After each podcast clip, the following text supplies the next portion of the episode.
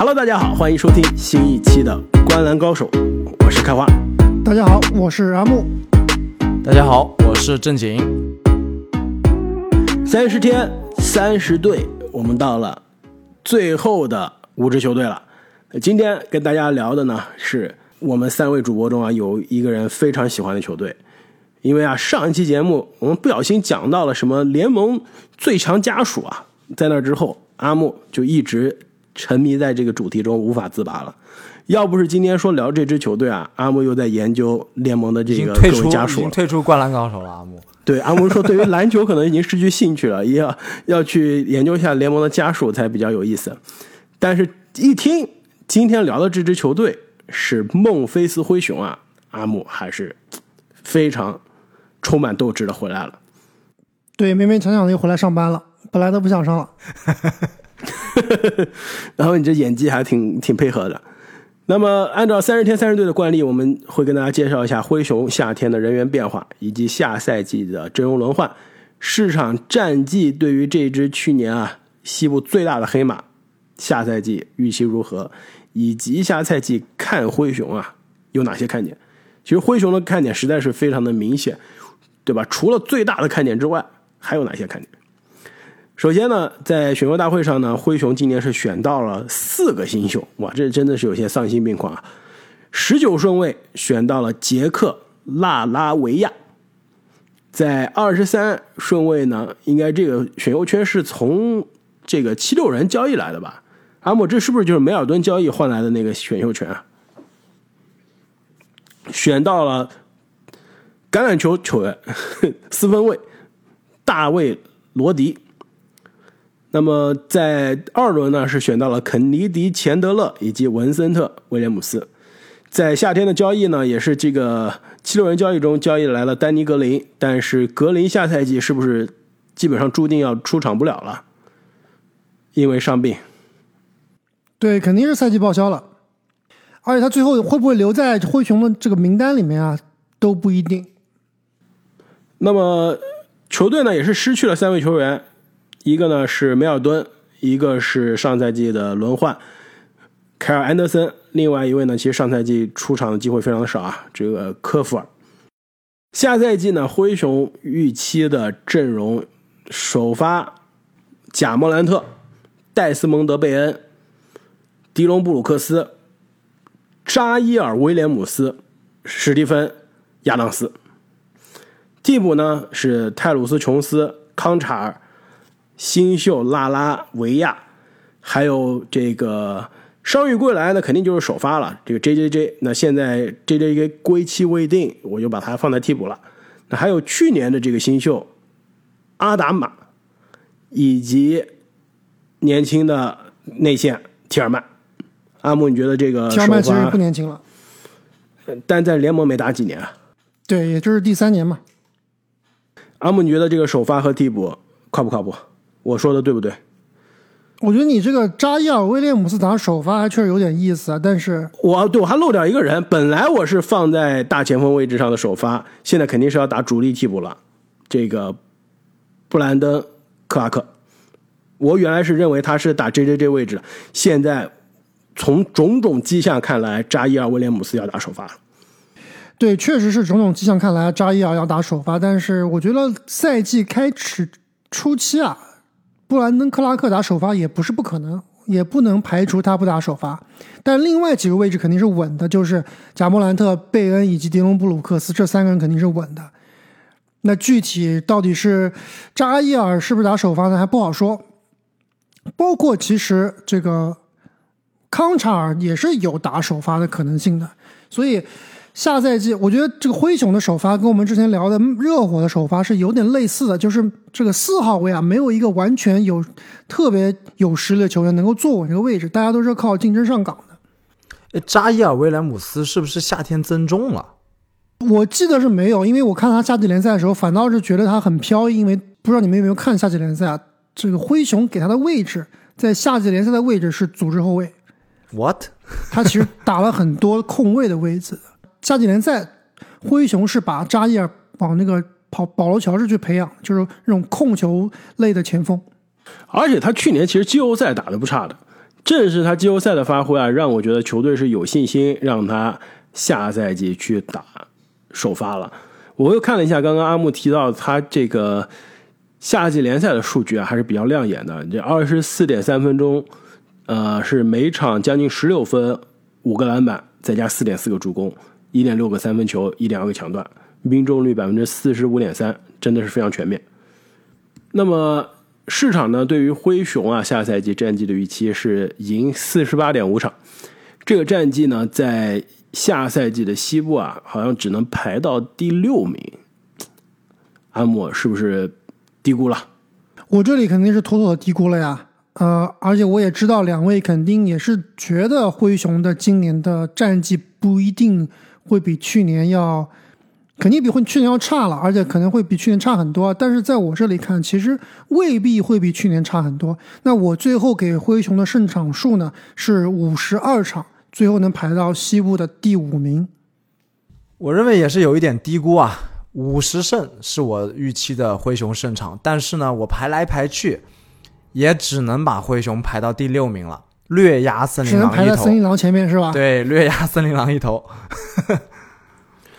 正经我就搞不懂了。上一季节目你说迈尔斯布里奇斯值十五场，十八场，这十八场还是值十五场？那我问你，J J J 值多少场？值很多场啊！你对比上个赛季，那就那就行了。上赛季是五十六胜对吧？对啊，一个 J J J 差四场，我觉得也挺多了。正你这里是差六场对吧？但是按照正经上期节目的逻辑，就是因为灰熊不进则退了，首先就要扣到五场了，再加上缺人，再扣几场。升班我这儿啊印号还是开花厉害啊！我我这我这给灰熊，我连续第二年不看好。我认为灰熊下赛季啊，常规赛四十七胜，要打外卡赛，西部第七。对，为了衬托森林狼的西部第六，强行把灰熊拉到第七，是吧？你要说常规赛啊，我真的愿意相信森林狼。到季后赛另说，不好说。我可能更相信灰熊，但是到了常规赛，我相信补强的森林狼。那开王，你来说说为什么下赛季灰熊只能拿多少？四十六是吧？四十六胜，四十七胜，为什么呀？就因为少了 JJJ 吗？少了 J J J，少了梅尔顿。梅尔顿是上赛季吴莫雄的真正的关键，真正的英雄。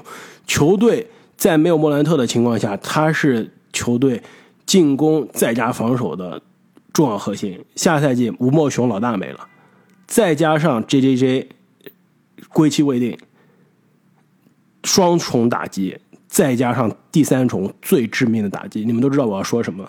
上赛季灰熊战绩优秀的关键就是迪隆布鲁克斯只打了三十二场比赛，下赛季迪隆健康满满，哎呀要回来了。忘记这一茬了。迪隆在场啊，灰熊战绩真的哎呀，但是失误了，正经。没有，开玩笑，开玩笑。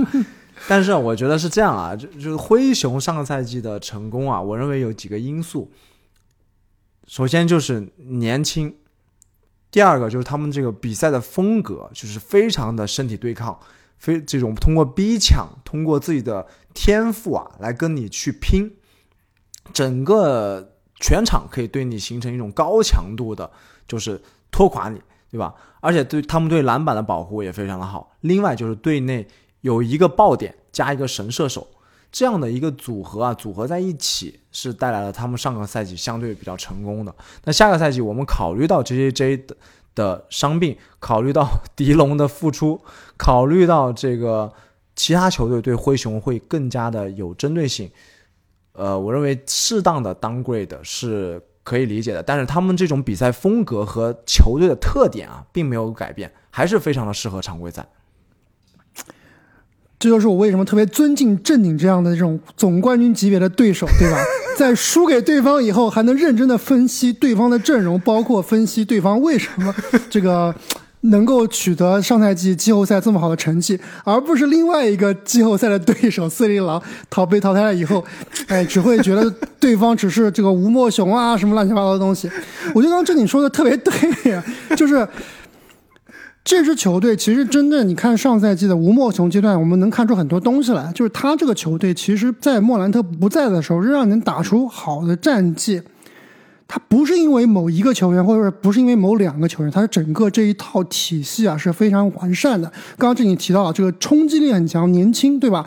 这个防守很强悍，打球呢也喜欢打快，所以灰熊我觉得确实 J J J 少了 J J J 是挺重要的，对吧？特别是上线，特别是在季后赛非常重要。而且梅尔顿我也非常同意开花的观点，上赛季无论是常规赛、季后赛，这里都是。啊，我觉得是一个非常非常重要的棋子啊。但是下赛季从长远来看，这个球队不会比之前差，主要就是因为他们的这个体系是很丰富的，而且他们的板凳深度是非常深的。其实你如果看灰熊比赛看的不多啊，你可能不知道，哎，康查尔是什么样一个球员，这个阿尔达玛是什么样的球员，对吧？包括今年新选的这个杰克。是个什么样的球员，对吧？但是你真正看他们比赛，会发现这一系列的球员完全都是同一个体系、同一个风格的，非常非常符合灰熊这个技战术。所以我感觉灰熊现在有点这个以前马刺那种风格，就是不是要选那种，当然你有一个可以说是天赋满满、身体非常爆炸的球员，对吧？包括刚刚这里提到联盟最好的射手之一贝恩。加上一批除了迪隆布鲁克斯以外，别的球员的这个纪律性的很强的这帮球员在一起打球啊，我是觉得这个下赛季灰熊的战绩是不会差的。但迪隆这个问题确实是一个隐形炸弹，就是他要如果真的是总是上头，而且我记得我们之前可能是私下聊聊聊过，就迪隆布鲁克斯他是球队的更衣室老大，对吧？他比他莫兰特不是老大，是贝恩不是老大，迪隆是更衣室老大，所以他这个。场上无限出手权啊，有没有人能够摁得住他？对，除了教练以外，有没有人摁得住他？这个还真的不好说。所以，迪龙这个点确实是一个隐形炸弹。如果他不改变自己的打法的话，就对球队真的是一个伤害。我看了一下去年啊，迪龙的球队的使用率啊，终于没有莫兰特高了，百分之二十八点八，球队第二，远压 J J J。远压贝恩，在之前他是每场出手要比莫兰特还要多的人，而且照理讲，其实迪龙不应该打首发了，对吧？对，但他首发的位置他肯定是首发的，太稳了，嗯，没办法。那么下赛季呢？球队啊，战绩是非常大的一个争议，呃，我相信我们肯定在赛季中呢，肯定也会多次来谈到灰熊和森林狼这个看上去。会是未来多年的季后赛的死敌球队的战绩的比较。那除了之外呢？从观赏性的角度上来看，这两支球队也会是下赛季西部观赏性最强的两支球队，因为分别呢有两位下赛季让人最振奋人心的打球最好看的年轻人。对，用这个开花上期的节目的话，就是另外两个联盟的脸面是吧？未来脸面可以上二 K 封面的男人，非常有可能。一个呢就是森林狼的华子了，也是最近人气非常的高啊。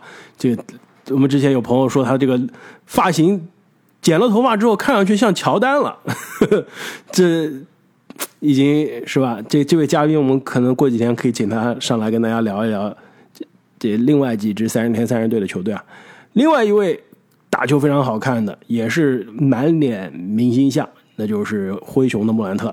我最近啊又把 NBA 官方。平的去年的百家球集锦又看了一遍，我觉得印象最深的就是这百家球集锦里面莫兰特实在是出镜率太高了，各种暴扣，各种大帽，第一名就是莫兰特，就是亚当斯的跨场这个四分卫大阵长传，莫兰特绝杀是压哨，对负度角空中接力压哨，这球实在是太可怕了。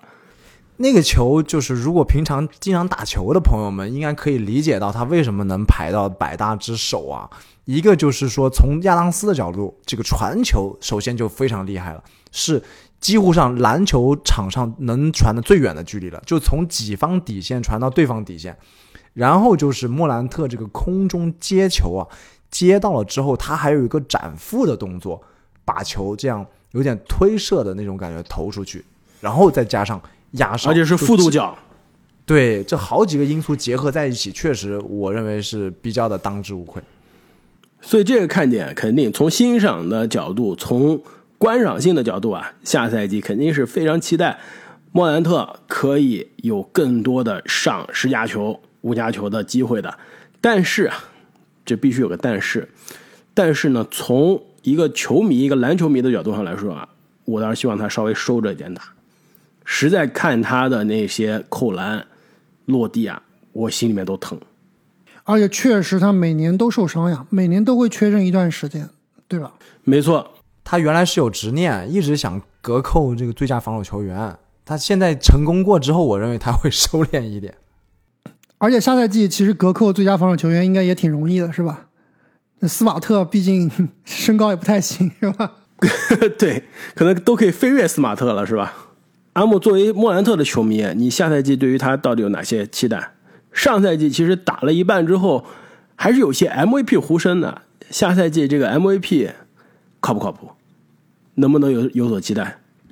呃，这其实是一个问题，我想问你俩的。我准备好这个问题，准备问你们俩的。我是觉得有希望的，对吧？这个毕竟 MVP 这东西还还是挺玄乎的，就你可能战绩达到一定标准了，对吧？呃，像你话题达到一定标准了。就有希望去争 MVP。其实上赛季莫兰特在某一个阶段还是非常不错的，但是有两个问题，一个是受伤，还有一个是吴莫雄那实在是太猛了，对吧？把他的 MVP 压下去了。但是我觉得下赛季在 JJ 不在的这段时间，如果灰熊仍然能够保持战绩，甚至说是对吧，最后达到了西部前三的话，我认为莫兰特是有机会的。而且我看这个拉斯维加斯对于莫兰特下赛季 MVP 的获得 MVP 的排名啊。他的位置应该是这个前十名，我认为非常困难。嗯，首先就是这个故事性有点讲不圆了，你必须要战绩比上个赛季好才行。还好，对，这一点就是非常非常难达到的。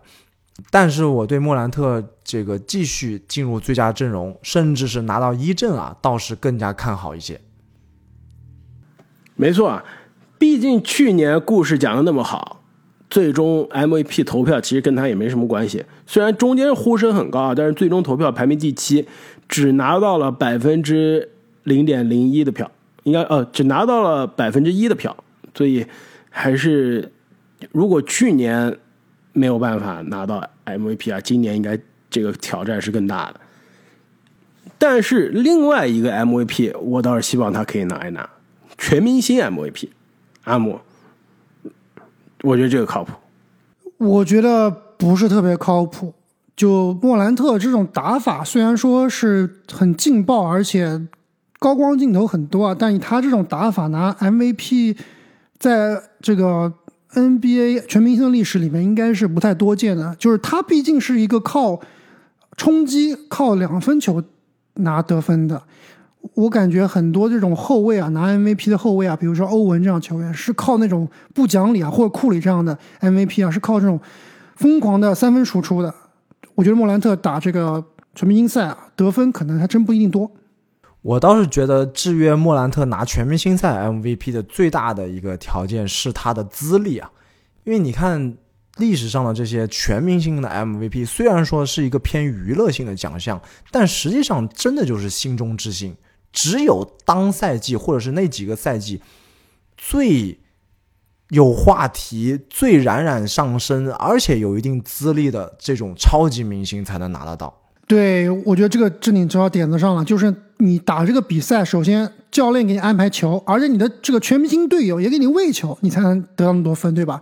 要不然你这地位不到，这你说你库里都不会给你传球的。也不一定，很多其实球员拿全明星 MVP 的时候也很年轻啊。欧文一四年就拿全明星 MVP 了，也就是现在跟莫兰特下个赛季的进入联盟的年份是差不多的。威少一五年、一六年 MVP，这都是在他拿自己常规赛 MVP 的之前拿到的。浓眉哥一七年这个全明星 MVP，其实可以是在自己不是联盟真正的老大之前，这个一线球星之前去拿这个奖项。而且威少不也是一样吗？攻框型的、突破型的，连拿两年 MVP 呢。那除了莫兰特的这个看点呢？下赛季另外一个灰熊的看点啊，我想看到的就是戴斯蒙德·贝恩的成长了。之前阿木有个理论啊，他觉得戴斯蒙德·贝恩是有机会进全明星的，全明星是吧？阿木，你要不跟大家介绍一下为什么贝恩进全明星的。为什么这么看好贝恩下赛季？我记得我们上次已经讲过这个话题了，就贝恩，我预期下赛季的场均得分是二十四分到二十六分之间，而且三分球我觉得会拿到联盟的三分王，加上对吧？我刚刚说的灰熊很有可能会冲比较好的战绩啊，我觉得贝恩是有这个希望的。二十四到二十六之间，那就说明莫兰特，那莫兰特出手去哪儿了？莫兰特也要拿更多吧，是吧？得分。莫兰特不见得得分要特别多呀，莫兰特其实上个赛季二十七八分，我觉得已经很多了，甚至我觉得这个赛季莫兰特得分会有点有所降低。所以贝恩成为球队的头号得分手。呃，莫兰特差不多，莫兰特比较高个一两分吧。这莫兰特场均二十七八，莫贝恩场均二十五六。那上赛季球队第二得分手迪隆布鲁克斯呢？迪龙就算了吧，他自己几斤几两，自己掂量掂量吧。他还是好好防守吧，对吧？其实我对于贝恩啊是比较看好的，但没有你那么看好的对，今天给大家。透露一下，今天我们刚做这个范特西选秀啊，开花就以高价收入了贝恩，因为我我是走这个数对吧？据嘴上说不喜欢，心里是很诚实的，对吧？对，但是我我是没有想到他是会是 二十四、二十五、二十六分啊！你阿木，你你离这个期待，我觉得有些太夸张。毕竟去年已经打出职业生涯爆发之年了，才十八分，下赛季再加个八分，这实在是太难了。但是呢，我翻了一下数据啊，为什么让我也很看好贝恩？就是上赛季其实跟之前一期我们聊这个迈尔斯布里奇斯的缺阵是一样的。我当时看了迈尔斯布里奇斯缺阵之后，球队使用率提升最高的是罗齐尔。那 J J J 缺阵的情况下，上赛季球队使用率提升最高的是贝恩，提升百分之三点一的使用率，而且呢，每三十六分钟出手多两次。所以下赛季球队没有了 J J J，至少是早期没有 J J J，贝恩会承担更多的火力的。而且贝恩之所以还会继续进步，我们也都很看好的一个很重要的原因，我认为是他的不可替代性。就你在灰熊的阵中，你是找不到另外一个可以代替贝恩的人啊。你包括莫兰特，其实你说这个泰鲁斯·琼斯差比他差很远，但是这个功能性是有一点像的，但贝恩无法替代。而且贝恩跟莫兰特真的是太搭了，对，太搭了。。而且据说贝恩啊，整个夏天把自己关在健身房、关在球馆就在练球呢。他本来这个肌肉已经是很可怕了，哇！如果再练一身肌肉，那是不是下赛季可能不会投篮了，是吧？不不能再练死肌肉了。但他这个现在应该这么说吧，他现在三分已经很可怕了。如果他这个三分再变可怕一些，那真的下赛季会是联盟外线非常大的一个威胁。那除了贝恩、莫兰特之外啊，还有一个年轻球员，其实下赛季机会也是很多，就看他能不能把握了。布兰登·克拉克，阿莫，你觉得他到底该不该首发？在 J J J 缺阵的情况下，我觉得可以首发的，没有问题的。但是我觉得布兰登·克拉克，你要觉得你要想他再有所提高，我觉得也比较难。他其实也到一个基本上到一个天花板的水平了，而且以他这种球员来作为这个主力四号位来建队啊，其实也不是非常非常理想。肯定不是以他上限还建队、啊，是有限。不可能以他建队的，建队还是 J J J 嘛。就是现在 J J J 不在的情况下，克拉克下赛季就是在 J J J 不在的情况下，确实会承担非常多的时间啊。但是具体能打到多好，能有多大的突破，我其实并不是看好的。但是我反倒觉得，这个在四号位的另外几个有可能会打很多时间的球员是很有意思的。就比如说开头刚刚开花提到的这个四分卫鲁迪或者罗迪，对吧？二十三号秀，包括其实都没有写进开花的引援阵容，包括轮换阵容里面的一个球员，在今年的夏季联赛里面大杀四方的小胖子洛夫特，小洛夫特。呃，所有这种落选秀我都没放，每一支球队落选秀我都没放，因为实在不太确定他能不能进入最终大名单。但是这个洛夫特，其实相信大家看过夏季联赛，基本上是算是个顶流球员吧，因为太特别了，这个球员，对吧？关键是把切特打爆了，对，把切特打爆了。而且其实之前看比赛还打过文班亚马，也是把文班亚马打爆了。所以这个小洛夫特啊，我觉得也是有希望进入轮换的。这属于风格克制，对吧？专门克制这种筷子长人。竹竿儿是吧？嗯。另外还有一个球员就是这个阿尔达马，也是夏季联赛打得非常不错，所以这个灰熊队的四号位啊，大家可以留意一下，还是挺有意思的。那么最后一个看点，其实也是一个未解之谜啊，就是 J J J 到底何时回归？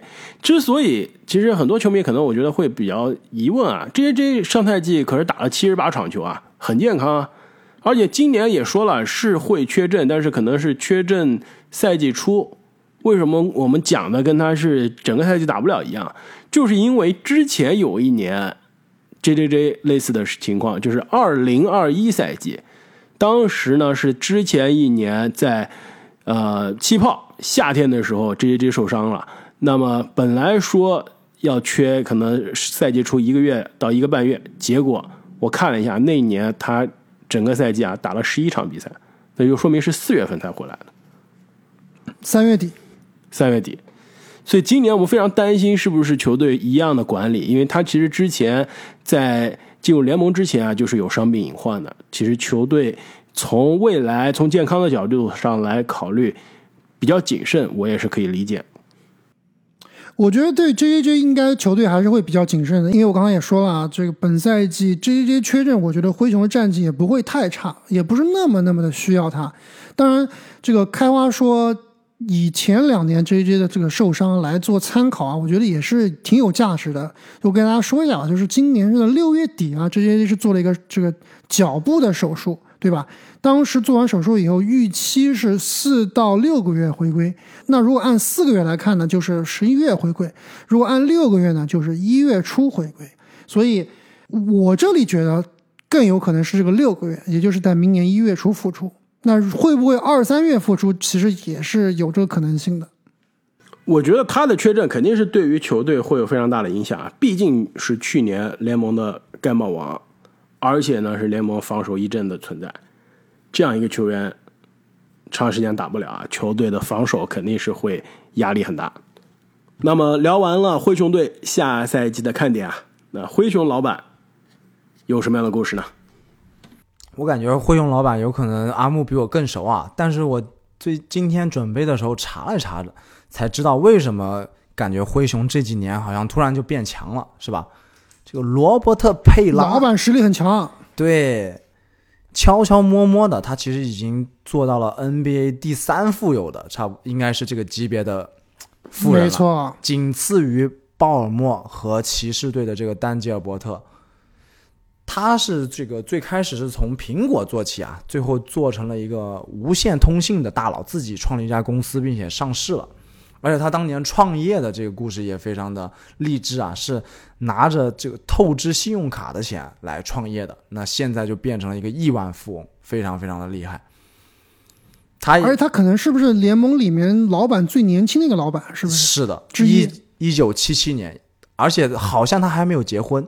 是全联盟甚至全世界都为之疯狂的钻石王老五，而且佩拉他本人呢是一个篮球痴汉，自己很喜欢打篮球。